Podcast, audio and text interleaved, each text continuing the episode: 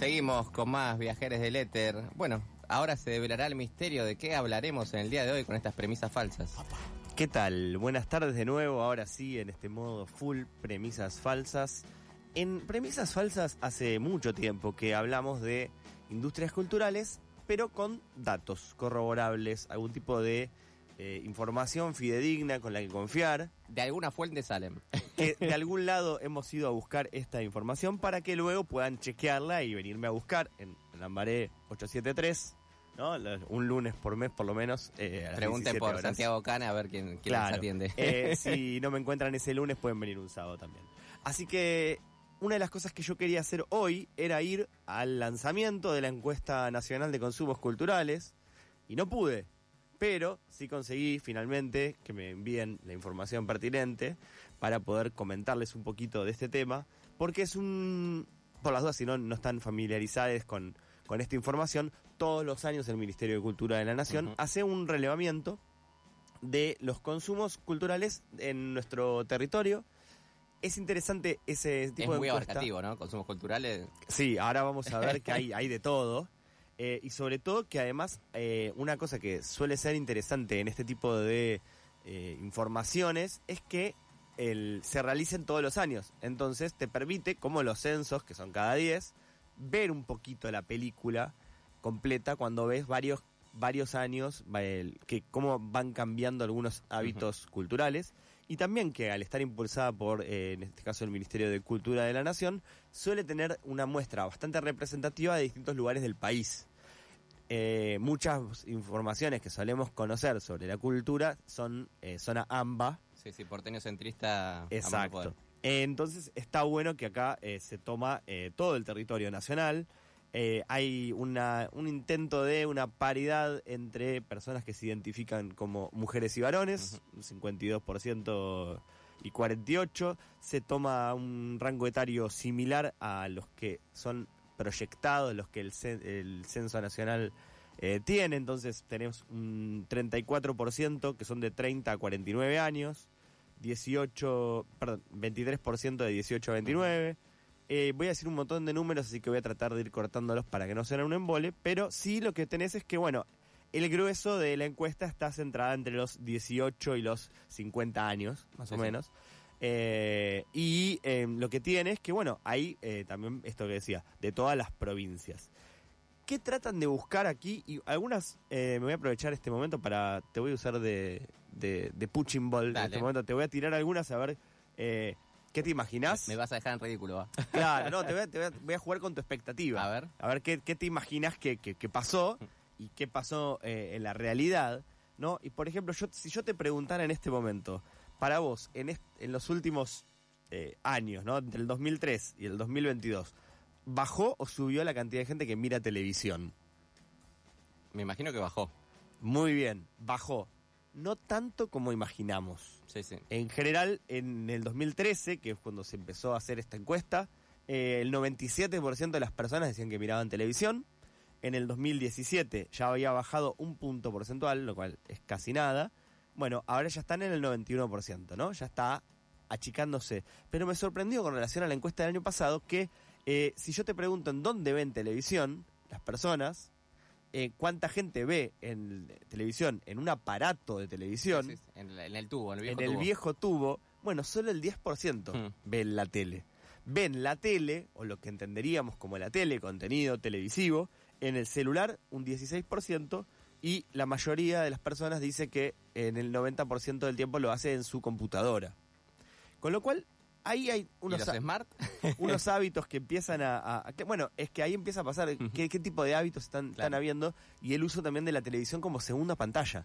Algo que eh, acá en este, a riesgo de que premisas falsas se convierta en fuerte al medio, ¿no? La habitual columna de Santiago Marino eh, y Agustín Espada. Bueno, hay un poquito de eso, ¿no? De que, bueno, el- si le preguntas además a la gente cuánto, cuánta televisión miran, te dicen, el 83% te dice que habitualmente mira televisión. O sea que evidentemente el hábito de ver la tele está todavía, lo que está cambiando es la ¿Por forma dónde? Exactamente. pero no eh, el que se deje de ver. Y eh, es muy llamativo que además, eh, una de las cosas que, que se suele preguntar es, bueno, ¿qué, qué miran en la tele? Y cuando empezás El a noticioso, como... Exactamente. El 70% sigue viendo programas informativos. La televisión en vivo sigue siendo prioritaria, eh, pero en general a través de la televisión por cable. Aunque uno diría, bueno, pero están mirando televisión por cable, pero lo están mirando en una computadora o en el celular. eh, ¿Qué tipo de conexiones? Bueno, Sí, sí. la internet está empezando a, me- a hacer mella ahí, pero en general tienen algún servicio contratado de eh, televisión. Eh, no es televisión tampoco, eh, podríamos decirlo, eh, libre por, por algún tipo de streaming, sino que en general tienen algún tipo de, de servicio contratado. El 70% decíamos es informativo y el 62% de lo que de las personas dicen que ven es contenido deportivo en tiempo real. Entonces ahí tenemos también la... eh, Que cada vez está más privatizado, ¿no? Por todos lados. está muy privatizado y que incluso mucha de la gente que ve el contenido deportivo lo ve a través de algún tipo de plataforma que es paga. Entonces estamos viendo ahí un corrimiento y también por qué todavía tienen un peso tan importante ese tipo de plataformas, porque el contenido en vivo, en tiempo real, es uno de los contenidos más atractivos para la comercialización, porque en general están identificados con, bueno, seguir un club o algún deporte Sí, sí. o algún evento en vivo, como decíamos más temprano con, con el tema de las finales de la NBA. Bueno, para ver las finales de la NBA tenés que tener el cable primero Pagar la plata. y si no, exactamente, y si no, y si, y si es cable, además tener algún tipo de plataforma para poder ver todos los partidos, porque no están todos. Eh, nota al pie para otro día que seguramente ah, charlemos también cuando hablemos de deportes en vivo. Eh, en Estados Unidos eh, cada tanto hay alguna cuestión señera que le podemos eh, pispear a ver si eso va a tener impacto en nuestro país. Bueno, algo que pasó mucho es que en nuestro país solemos tener una gran tradición de televisión por cable Sí. todavía hoy. Em, y en otros países del mundo no pasaba. Entonces, hace unos cuantos años que el, la- el gran atractivo de la televisión por cable en Estados Unidos eran las señales deportivas. Las señales deportivas poco a poco se están yendo a las plataformas. Y eso está llevando también a que algunas personas empiezan a decir, bueno, corto el cable. Y me paso a la plataforma, si ya tengo ahí lo que quiero buscar. Soy ese ser humano. Bueno, y cuando tenés, te das cuenta que tenés el contenido que en realidad querías, querías ver de otra manera. Lo, lo tenés, pero en eh, pagando una plataforma, ¿para qué vas a tener un, un cable? Bueno, en Estados Unidos empezaron a decir, hey, ¿qué pasa si de repente cada club de la NBA tiene su No propia, su no propia plataforma? Bueno, va a haber un poquito de eso y se viene eh, ¿Cuánta también- guita tengo que poner? se va a venir un poquito del bueno. Los equipos chicos son una cosa, los equipos grandes van a decirte te quiero cobrar otra otro dinero. Bueno, eso es en general lo que suele ocurrir, como pasó con el paro de, de- de guionistas, fue que también algo de lo que ocurría ahí era que el, los contratos se renuevan cada X cantidad de tiempo. En general los contratos deportivos son de mucha, mucha larga data. Eh, en este caso, muchos terminan este No- año. No, se ajusta por inflación. No, y, y muchos, como en este caso los contratos deportivos, en este caso se, eh, se terminan este año. Y hay muchos clubes que están empezando a decir, bueno, ¿qué pasa si de repente ahora eh, pongo mi propia plataforma? Pero volviendo a nuestra encuesta querida, en nuestro país, lo que más nos importa a nosotros es nuestro país, bueno, también el peso de las plataformas es, es cada vez más grande y mucha gente empieza a ver eh, televisión por plataformas.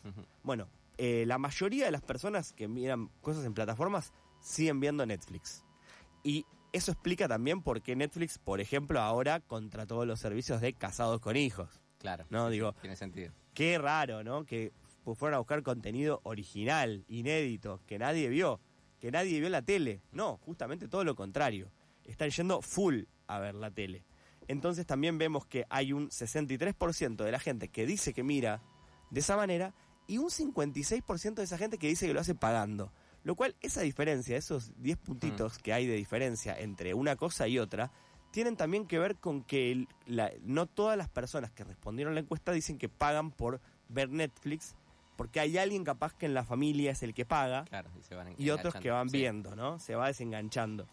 Eh, en ese caso, eh, sigue habiendo una preeminencia de las comedias y las cosas de aventura, las cosas para chicos, digamos, en ese sentido, en las plataformas, eh, ahí se dan otras, eh, otras cuestiones que no tienen que ver con lo informativo ni con el deporte, si con- sino con esa otra diferenciación. Y también, ahí es increíble, pero vos decís el rol de los smart, bueno, hay mucha gente que ve eh, las plataformas en la tele. Claro. El 58% lo ve en una tele. O sea, quizás lo usa- utiliza algún tipo de aplicación, pero, en- lo transmite de ahí. pero lo transmite en la tele. O sea, se ve más tele en, en- se ve más tele en los celulares y en las computadoras y se ve más streaming en la tele. Es confuso. Sí, sí. Es un poco confuso. Eh, voy a hacer un rápido paneo a un par de temas que no solemos hablar en esta sección, pero sé que son muy caros para los oyentes de viajeros del Mm. éter. Por ejemplo, ¿qué pasa con la música? ¿Qué pasa con la música? ¿Qué pasa con la música? Bueno, la gente, el 93% dice escucha frecuentemente música y que eh, si le pre- cuando le preguntan si escuchó música durante el último año, tienden a decir que lo hicieron un 96% de personas, que es más que el año que, que hace tres años. O sea que más gente está escuchando Es música Altísimo. que antes. Es muchísimo. O sea, casi toda la gente dice Sí. que escucha habitualmente. Cuando les preguntaron qué escuchan, ahí empiezan los problemas. Va, al menos para mí. Por ejemplo, ¿cuánta gente crees que escucha folclore nacional? Y me imagino que poca. Bueno, el 50, el 48% dice que escucha folclore, lo cual me sorprendió, dije, un montón, ¿verdad? Mm. Bien. ¿Cuánta gente escucha rock nacional? 59%. Bien. Ahora, cumbia y reggaetón es el 62%. 62%. Siempre una jodita y algo. Siempre algo de cachengue Sí. tiene que haber. Casi intrascendente en la cantidad de música. la música electrónica. Para, se escucha más folclore que regga- cumbia y reggaetón, por eso hay que salir de. de- No, no, se escucha más cumbia y reggaetón, Ah. 62%. Pero bueno, eh, evidentemente hay, Sí, sí. hay bastante folclore, mucho más del que yo me imaginaba. sí, yo también. Eh, y eh, está muy lejos la música clásica, el tango, el jazz, el blues. Bueno, todas esas cosas quedaron un poquito al fondo de la tabla. Y cuando empezamos a pensar en, por ejemplo, estamos en esta casita con parlantes desde Almagro hacia el mundo, ¿cuánta gente escucha radio? Mm. Es una tendencia a la baja. Ya estamos en un 67%. Está bajando. Ahí entra todo, eh, plataforma, streaming, todo, o Entra todo, entra todo. Y hay una baja en ese sentido. Ahora, el 27% dice que escucha radio ya por internet. Como que lo que, además de que se escucha menos, cada vez se escucha más de manera eh, por, por streaming. Mm. Eh, eh, o y después lo que empieza a aparecer un dato que, que es significativo es que eh, la mitad de la el 54% de la gente dice que escucha FM. Todavía, radio FM. A veces puede ser por internet, sí. pero la- lo que entenderíamos como una radio FM. Ujú. Esta radio, por ejemplo, pueden encontrarla en el 88.7 de megahertz del FM, pero sale por internet también. Bueno, AM un 26% y ya hay un 10% de gente que escucha radios nativas de internet. Esto entiendo que tiene que ver con lo generacional, ¿no? Estrictamente. Yo creo que un poco sí. Y después hay alguna una cosa que habría que me quiero que salga la letra chica del informe para ver qué pasó, que dice un 6% escucha solo recortes de radio. Y entonces, pero ¿por dónde? ¿no? Me gustaría saber. Entonces, ¿por qué Me me- gustaría saber por dónde. Y bueno, el 55% de lo que se escucha en la radio es contenido musical y el 45% es eh, informativo o político y hay un 24% de, em, de lo deportivo también. Algo más que me parecía interesante, hay un dato que me llamó muchísimo la atención y que probablemente retomemos en el futuro, que tiene que ver con la cantidad de libros por hogares. A ver. Eh, no quiero poner a nadie en un aprieto, pero piensen en este momento, traten de hacer la cuenta, si están escuchando esto, ¿cuántos libros tenés en tu casa? ¿No? A ver, sumás este, eh, acá tengo un par, tengo estos Por estante. otros, en este estante, estos en realidad eran de mi abuela. Sí, sí. bueno, el, el dato más significativo de esta encuesta es que para actualizado al año 2023, en el 40% de los hogares hay entre 0 y 10 libros Uf. es el dato más relevante. En el 22% hay hasta 25 libros y recién empieza a subir la Mm. cantidad de libros. Eh, por ejemplo, entre 26 y 100, un 23%, y más de 100 libros, un 10%. Estamos hablando de que en general, en el, Esa asusta un poco, ¿eh? en el set- casi el 70% de los hogares no llega a ver 10 libros. Es un montón. Eh, es un dato súper interesante eh, porque es, es- es un contrasta mucho con otro dato que es que en, la en el 97% de los, de los hogares hay celulares, en el 92% hay conexión a internet y 90% hay televisión, pero no hay libros. Otra cosa, antes de que Igual tengo un poquito de tiempo Sí, más. Ay, estamos bueno. de, de fiesta. Estoy tan acostumbrado a correr. No, hoy ese relax, full Ah, relax. bueno, entonces me voy a poder meter con algo que, que quería comentarte súper interesante que, que no, no le solemos prestar tanta atención. Cuando yo hablo de cultura, obviamente podemos decir, bueno, música en vivo. Sí. ¿Cuánta gente va a ver música en vivo en este país? Según la encuesta, en el 2013, estamos hablando hace 10 años, el 35% de las personas encuestadas, Mm. que podíamos proyectarlo, pero no son la población Sí. entera, solía ir a recitales en vivo. El- en el 2017 había bajado al 22% y volvió a subir al 29%. Eh, en este caso, la, ma- la mayoría de la gente que va a, a, a recitales tiene entre 18 y 29 años. Tiene cierta lógica, ¿no? Que el 43% sea eso y el 33% eh, vaya a, a, a- entre 30 y 49 años, sea el 33%. de- La mayoría de la gente que va a ver recitales va entre los 18 y los 50 años. Em, Y por encima de esa edad, ¿qué, qué se supone que, que hace esta gente? bueno, no. Supuestamente a partir de los 50 empieza a bajar la cantidad de gente que va, un 18%, y eh, a partir de los 65 eh, solo el 10%. Em, pero sobre todo hay como, hay muy poca gente, ¿no? Que asista frecuentemente, un 5%. O sea, de esa Bajísimo, poca sí. gente, además, eh, van, poca gente es habitué. Y muchos son los que apenas una vez al año suelen ir Bueno, a... Debe a- tener que ver con el valor de las entradas también. Exactamente. Bueno, lo que dicen también es que el 20 solo el 25% va a haber eh, recitales eh, nacionales, lo cual me llamó un montón la atención, porque significa que el resto está yendo a ver cosas internacionales, y que también la mayoría de la gente que va a ver recitales tiene un poder adquisitivo medio o alto. ¿no? El, set- el Y sí. 80% son gente que tiene un poder adquisitivo muy elevado. Em, y hay un dato que quería destacarte, que es que cuando pensamos en, en, en la cultura, hay un montón de información, les recomiendo por si se enganchan ahora, que, que vayan a consultar la encuesta de consumo, nacional de consumos culturales que sale todos los años en el Ministerio de Cultura de la Nación, pero sobre todo es que también piensa en los museos, en otro tipo de consumos culturales que, que tiene la población, y por ejemplo aparecen las fiestas populares, que son tan importantes en muchos lugares del, Del interior, sí. del sí. interior. Eh, fiestas gastronómicas, un 35%, eh, fiestas eh, regionales o fiestas religiosas también. Em, pero además hay un dato que, que suelen relevar que es em, a dónde a dónde van que no son los habituales espectáculos que, que solemos ver. Bueno, por ejemplo, a ferias del libro, Hmm. que hace poquito terminó la Feria del Libro de Buenos Sí. Aires, pero hay en todo el país también, eh, un 17%, y hay muchísimas eh, exposiciones eh, regionales y de artesanías que tienen un 56%. Es un dato que claramente habla de cierta federalidad, porque Claramente. no es algo que habitualmente se haga en la, en la ciudad de Buenos Aires, y me sorprendió cuán bajo figura las peñas musicales con un solo Yo 18%. una peña me prendo fuego, meta vino y empanada, ese porcentaje Para- no lo puedo comprar. Para mí es in- in- incomprobable que tendría que ser mucho más grande. Quiero chequear eh, la muestra. Eh, y me quiero eh, meter en dos puntos fundamentales de mi, de mi interés. Vos sabés que el libro es uno de los Sí. que más me, me motoriza. Por eso me imagino que el dato ese te habrá partido al medio dos días. Eh, me, me- me dejó te- me dejó tecleando. Sabía que años anteriores había sido malo, no esperaba Sí. que fuera eh, de esta manera. Eh, hay el motivo por el cual eligen leer o comprar libros, en este caso en, en nuestro país, el 39% lo hace por entretenimiento, el 18% por estudio y solo el 6% por trabajo. Aparece ya por primera vez en estos datos la presencia de la lectura en dispositivos ya pensando que no solamente se lee en papel, Sí. eh, un 17% a través del celular y 8% a través de la computadora. Eh, y según este, esta proyección que se hace a partir de esta muestra súper interesante de la que estuvimos hablando antes, es que el 26% de la población, lo que podríamos decir hablando en, en jerga radial, uno de cada cuatro, Sí. ¿no?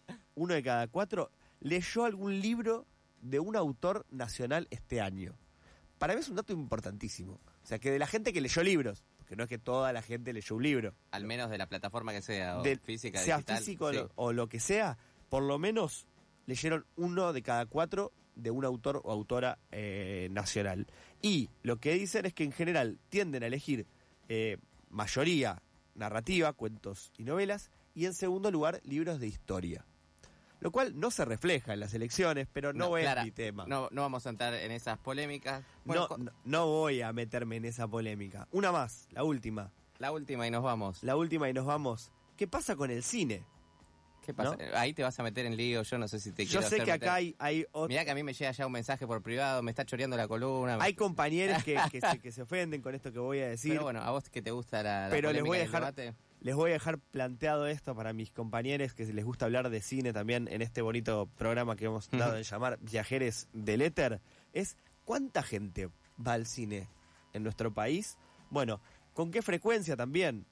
Solamente el 11% de, las de la gente que fue al cine el año pasado dice que fue a ver una película nacional. O sea, uno de cada 10 películas Sí. que fueron a ver fue nacional.